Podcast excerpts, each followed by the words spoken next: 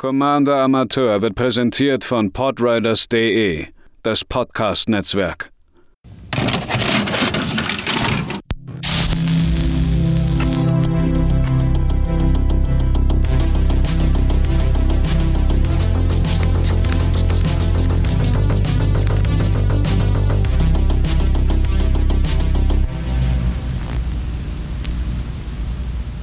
Herzlich willkommen bei einer weiteren Ausgabe des Commander Amateur Podcasts. Die zehnte, wenn ich mich nicht ganz täusche. Yay, ein kleiner Meilenstein wurde erreicht. Beziehungsweise ich bin sogar mit den paar Folgen, die hier inzwischen im Umkreis sind, äh, in, ich glaube, Top 3 aller Podcast-Produktionen, in der Top 3 Prozent naja, da gab es neulich eine sehr interessante Statistik. Darum soll es heute aber nicht gehen. Heute soll es darum gehen, wie man überhaupt anfängt, ein eigenes Deck zu bauen. Das ist ein Thema, was ich schon auf der Pfanne hatte und äh, auf das ein Hörer mich auch jetzt gestoßen hat, der sich das gewünscht hat. Und für sowas bin ich ja immer offen.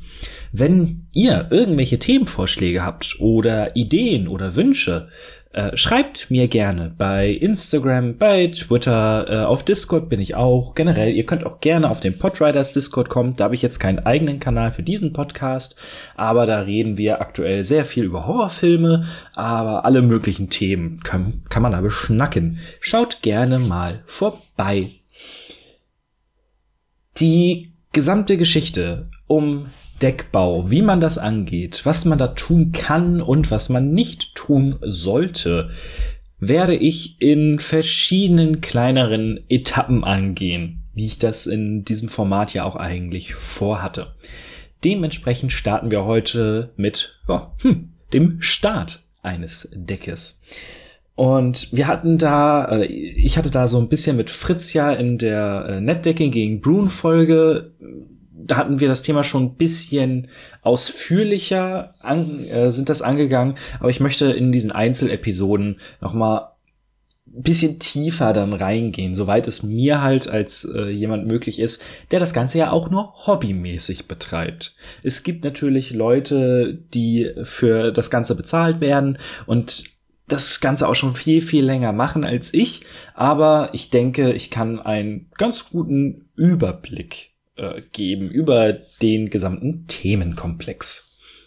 In meinen Augen gibt es zwei Möglichkeiten, beziehungsweise zwei Arten, wenn man ein Deck starten möchte. Zumindest ist mir das so bei den zwölf, bald 15 Decks, die äh, hier sind, so gegangen. Die einfache Variante ist natürlich der ansprechende Commander wenn man sich mit diesem Thema auseinandersetzt, mit dem gesamten Magic the Gathering Kosmos, kommt man nicht selten dann dazu, dass man sich auch äh, zum Beispiel auf YouTube Gameplay-Videos anguckt oder äh, Podcasts hört. oder wenn man sich ein bisschen intensiver damit auseinandersetzt, sich zum Beispiel die Karten aus der nächsten Edition anguckt während der Spoiler-Saison. Und dann kann es nun mal sein, wenn man an diesem Format Interesse hat, dass man auf einmal eine legendäre Kreatur sieht und sich denkt, boah, geil, das ist genau das, was ich möchte. Und das meine ich mit ansprechender Commander. Ich hatte das jetzt zum Beispiel in der letzten Spoiler-Saison mit Quentorius und mit Extus. Wer sich äh, dafür interessiert, was meine ersten Gedanken dafür waren, Amateurbrauerei 1 und 2 sind auch auf diesem Feed erreichbar. Und häufig hat man dann, wenn man den Commander sieht, schon eine grobe Richtung, in die man gehen soll. Bei Quintorius ist es nun mal so, dass man relativ viel mit dem Friedhof spielen möchte und dementsprechend in diese Richtung sich ein bisschen informiert, was geht da in Weiß und Rot und andere Sache ist zum Beispiel, ich baue mir gerade ein Rushin Meanderer Deck.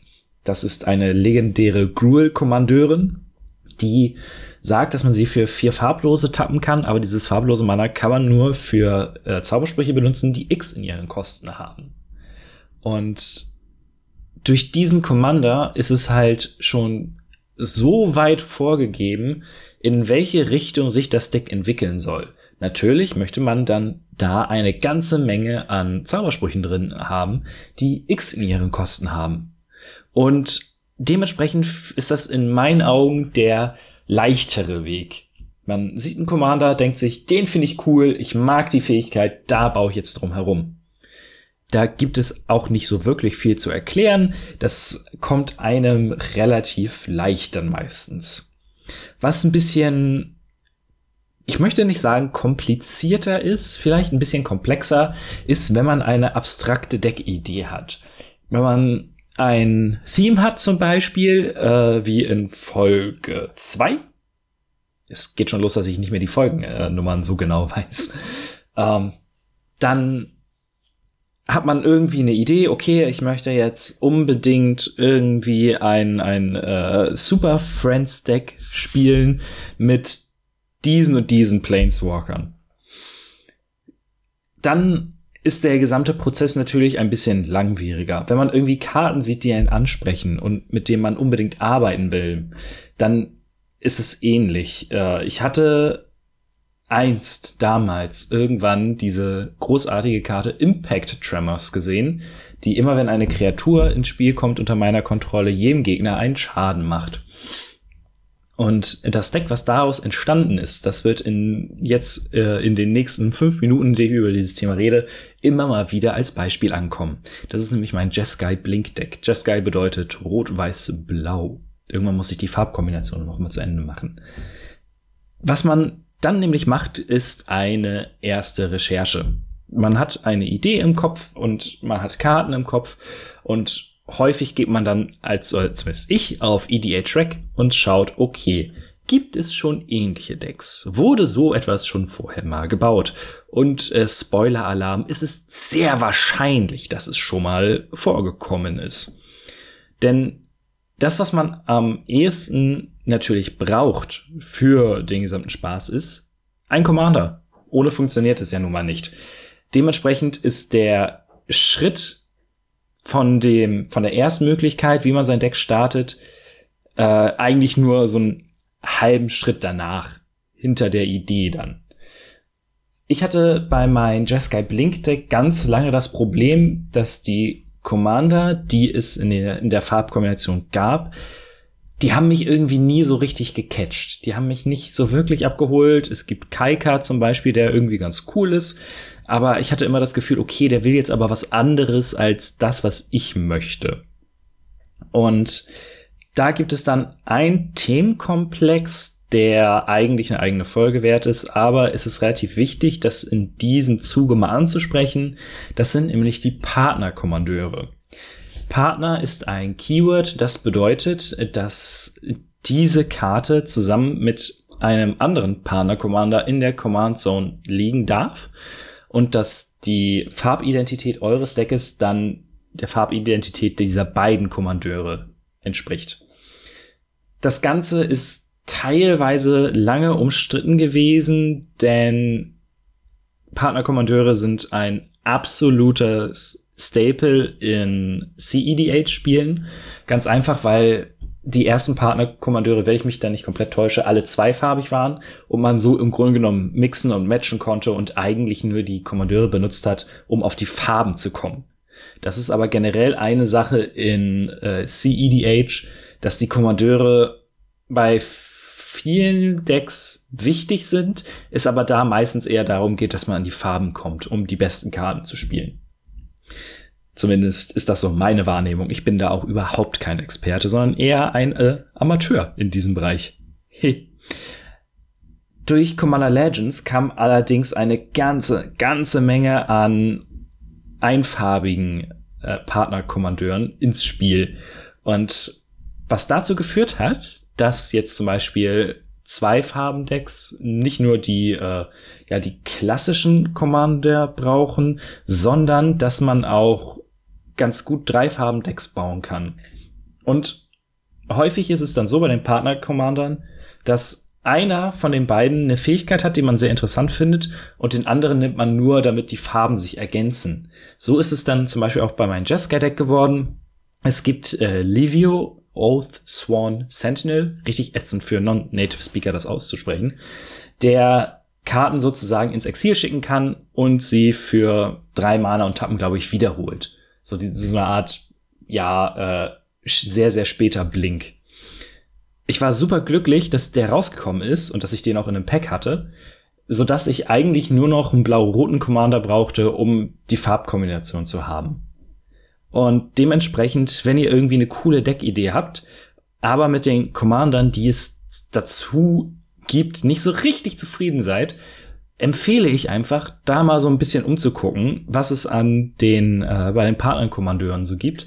Und ganz zur Not, es muss ja kein CEDH-Deck sein, wenn ihr nur die Farben braucht.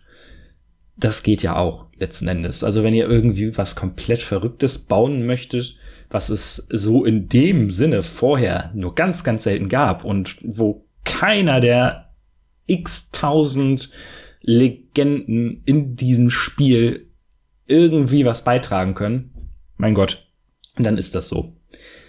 Was ganz, ganz, ganz, ganz wichtig ist, ihr müsst irgendwie eine Idee haben, wie ihr gewinnt.